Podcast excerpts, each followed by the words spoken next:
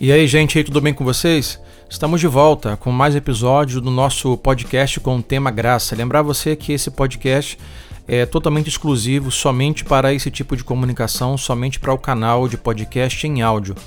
E como prometido no último episódio, nós vamos começar a ver as maneiras às quais o cristão pode experimentar esta graça de Deus.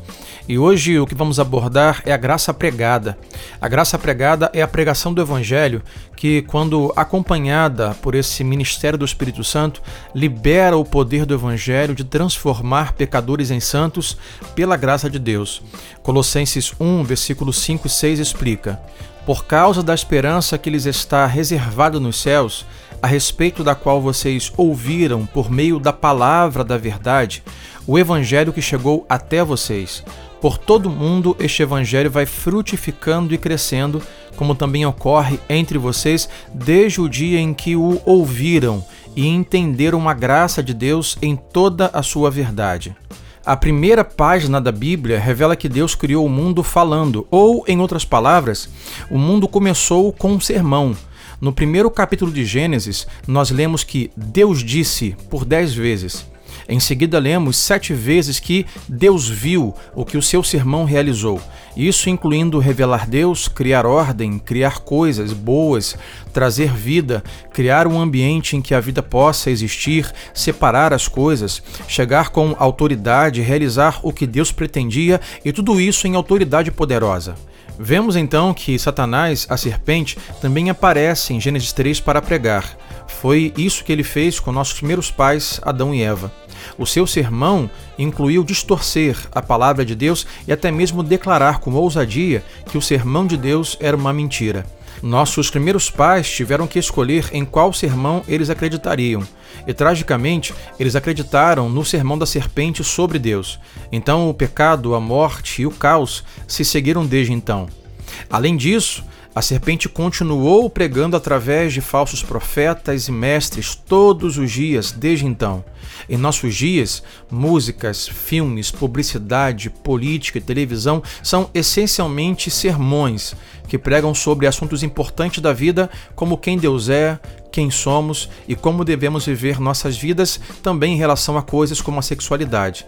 Às vezes, os sermões da serpente são muito sutis e outras vezes são amplamente públicos. No Antigo Testamento, para combater os falsos sermões dos falsos pregadores, Deus enviou uma seção de profetas para declarar a sua palavra na verdade, compaixão e autoridade. Esses profetas declararam: Assim diz o Senhor, por centenas de vezes nas páginas do Antigo Testamento. De um modo geral, suas mensagens se concentravam em ordenar às pessoas que se arrependessem de seus pecados, eh, se voltassem de falsas espiritualidades, se voltassem para Deus e confiassem na vinda de Jesus.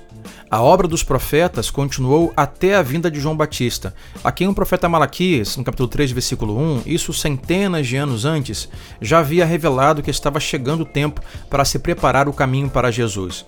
Então, Mateus 4, versículo 17, nós lemos o seguinte: Daí em diante Jesus começou a pregar, dizendo: Arrependam-se, pois o reino dos céus está próximo.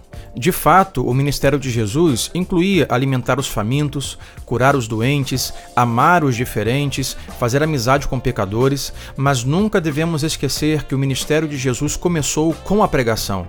Assim, a pregação é a primeira prioridade do ministério que lidera a missão de Deus, que é acompanhada por vários outros ministérios que apoiam complementam e sustentam a pregação da palavra de Deus na verdade e compaixão. O mesmo Espírito Santo que inspirou as Escrituras a serem escritas também pega a palavra pregada e a usa para trazer convicção, revelação e transformação nos corações, mentes, almas e vidas daqueles que ouvem e obedecem a palavra de Deus. Posteriormente, quando se trata de pregar, a mensagem e os meios têm a ver com a graça de Deus para a transformação de nossas vidas e legados. O meu desejo é que a graça de Deus passe por você por meio da graça pregada e o Espírito Santo te use para pregar o Evangelho, anunciar as boas novas de arrependimento e salvação para aqueles que precisam. Deus te abençoe.